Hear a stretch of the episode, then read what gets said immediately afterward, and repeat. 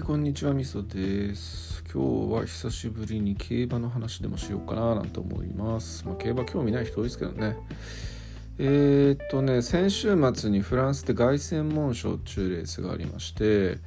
で凱旋門賞というレースはですね結構昔から日本の馬がいっぱいこう挑戦をしているみたいなそういう状況のレースなんですね。でなんで挑戦するかっていうと、まあ、やっぱヨーロッパというか世界で一番権威があるレースというか、えー、でかいレースとして有名なんですよね。あのまあ、過去その世界最強馬と言われたような馬が、えー、凱旋門賞に勝っているっていうケースが多くてで凱旋門賞だけを勝ってば世界最強ってわけじゃないですけど、まあ、凱旋門賞を含む各大レースを勝った馬が世界最強っていうようなことを言われることが多いという感じなんですよね。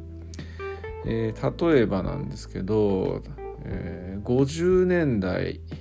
イタリアにリボーという馬がいましてイタリアってまあその当時からそんなに競馬のレベルは高くなかったんですがこのリボーという馬めちゃくちゃ強くてですね16戦16勝全勝してるんですよね。で、えー、その中のキャリアの中には凱旋門賞2連覇っていうようなものも含まれていて、まあ、この馬その凱旋門賞を勝った馬の中でも格別に最強馬の一頭として挙げられるような馬になっていますと。であと60年代だとフランスのシーバードっていう馬がいましたねシーバードカゴカモメっていう意味ですけどまあ、この馬も、えー、フランスの馬なんですけどイギリスのダービーとかねそういう大レースを買ってでそれまでのその他の大レースに勝った馬が凱旋門賞にその時勢ぞろいしたんですよねでアメリカとかからも強い馬とかが来てでそのレースをシーバードは圧勝したことによってこれまたリボー以来の史上最強馬みたいな感じで言われるようになったと言われてますね。であと70年代だとミルリーフっていう馬がいましてミルリーフっていう馬もこれはイギリスの馬なんですけど、えー、イギリスの、まあ、シーバードと同じでイギリスのダービーとあとイギリスで当時、まあ、今でもなんですけど強い馬が集まる夏にあるすごい強い馬が集まるレースキング・ジョージ6世クイーン・エリザベス・ステークスっていうのがあるんですけどその2つのレースを連勝してで凱旋門賞に臨んできた馬ででこの時もねそのミルリーフっていう馬自体も強かったしライバルもすごい強い時代だったんで、えー、そんなところの凱旋門賞を買って、えー、これも歴史的な名馬というふうに言われるようになったっていうのがありますね。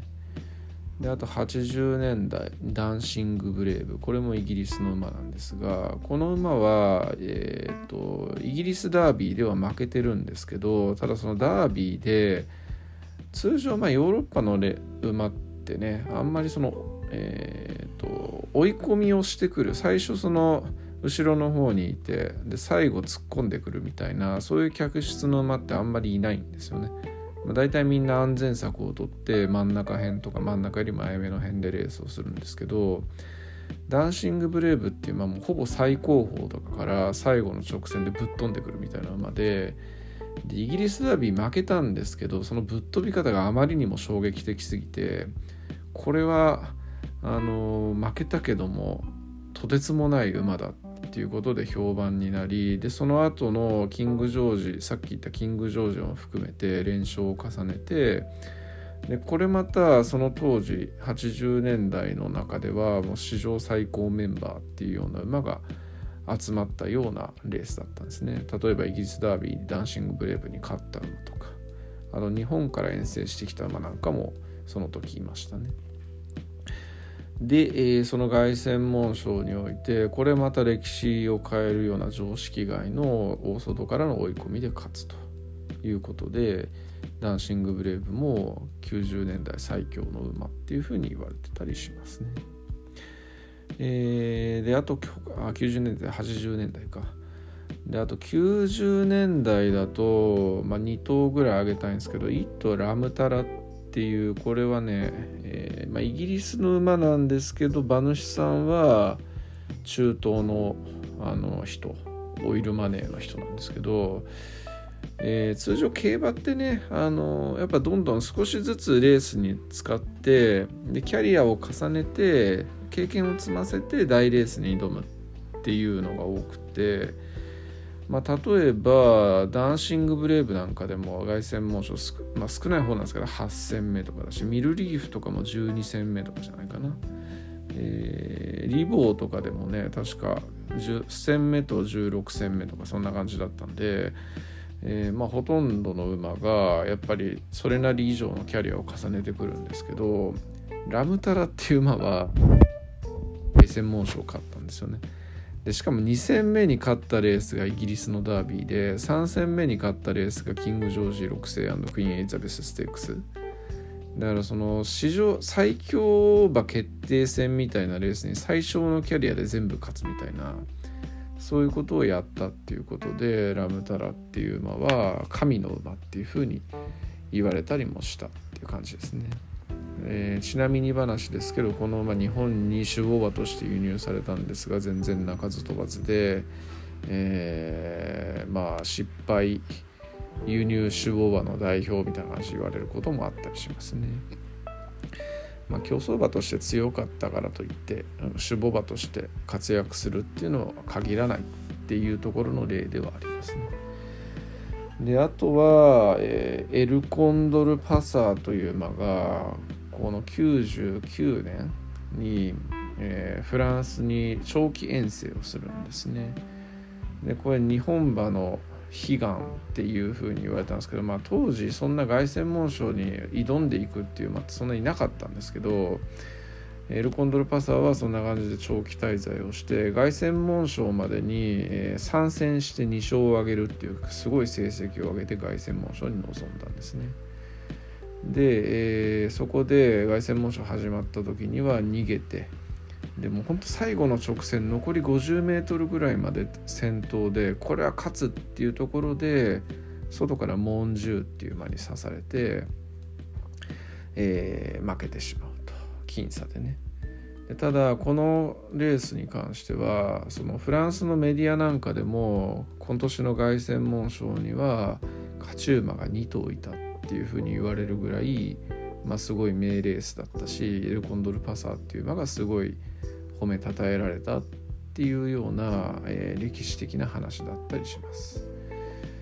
であと、まあ、2000年代っていうところで言うとうんなんかいるかな2000年代はもう思い浮かばないですね。えー、2010年代は結構いっぱいいて、まあ、オルフェーブルっていう日本の馬がこれまた、えー、凱旋門賞挑みまして2回挑んだんですよね。で1回目本当にこれ勝つんじゃないかっていうぐらいのすごいレースをしたんですよね。ダンシングブレイブ張りのこう後方からの大外一気っていうところで最後先頭に立って後続をあのまあ結構な、えー、ちぎるんですよね結構な距離でただこの馬非常に気性が荒いっていうところがありまして最後そこの状況で気を抜いちゃう。まあ実際は苦しかったんだろうと思うんですけど気を抜いちゃうんですよね。でそこで失速をして2着のソレミアった2番手にいたソレミアっていう牝馬に差し切られて負けてしまうと。これは本当に勝ったと私もリアルタイムで見てて思ったんですごい残念な記憶ですね。で翌年も挑戦したんですがその時はもうなんかトレドトレブっていうですね、えー、これも牝馬なんですけどもこれはちょっと怪物級に強い馬がいて、えー、その馬にあっという間にぶっちぎられてこれはまあ普通に負けちゃいました。でも2着だったんですごいですね。はい、ー、そんな感じっすね。まあ2010年代は牝馬の時代って言われるぐらいに牝馬がめちゃくちゃ強くて、まあ、無敗で、えー、凱旋門賞を制した牝馬とかもいますし連覇した牝馬とかもいますしね。ちょっとすごいあの偏った時代だったなっていう感じに思いますね。はい。そんな感じです。で、先週の凱旋門賞なんですけど、まあ、日本からもじゃあ牝馬が今強いんだったら牝馬連れてきゃよくねって感じで、まあ、クロノジェネシスっていう馬が行ったんですよね。で、お父さんがバゴっていう昔凱旋門賞を勝った馬でで、えっと、凱旋門賞ってすごい日本のその芝と違ってですねそのすごく走りづらい芝なんですよね。スピードが全然出づらいと。でかつその凱旋門賞の時期って、えー、なんかやっぱ雨季なのか何なのか知らないですけどほぼ雨が必ず降るんですよね。でさらに走りづらくなるっていうことでで、まあ、クロノジェネシスっていう、まあ、日本で走ってる時もすごいそういう雨の馬場とかに強かったんですね。だからそれでまあ勝てるんじゃねえみたいな感じで思ったんですが、まあ、結果としては、えー、7着とか8着とかその辺だったのかな。はい。まあそんな感じで甘くはなかったってところだったりします。まあいつになったら本当日本馬は勝てるのかっていう話なんですけどまあもう巷でなそういう競馬のなんかそういう記事とか書いてる人とかまあいつも言ってるんですけどまあもう一種格闘技戦みたいなものなんでやっぱ日本ともその下が床という床が全く違う状態なのであの何でしょうね、えー、土の上走ってるのとトラックの上走ってるのの違いみたいなそういう感じなんでちょっとね果たしてここもうこだわり続けても意味ねえんじゃねえのっていう感じで思ったりするっていうのがそろそろ僕が思ってきた感想です。でまあしかもその大昔リボーとかビルリーフとかそういう頃の時代と違って凱旋門賞以外にもその各国ですごいあの権威のあるレースって増えてるんですよね。でそういうところで日本の馬って結構勝ったりしてるんで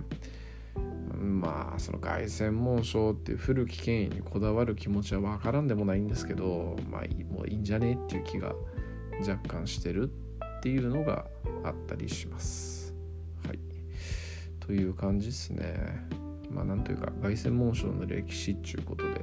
えー、話してみました。はい、ありがとうございます。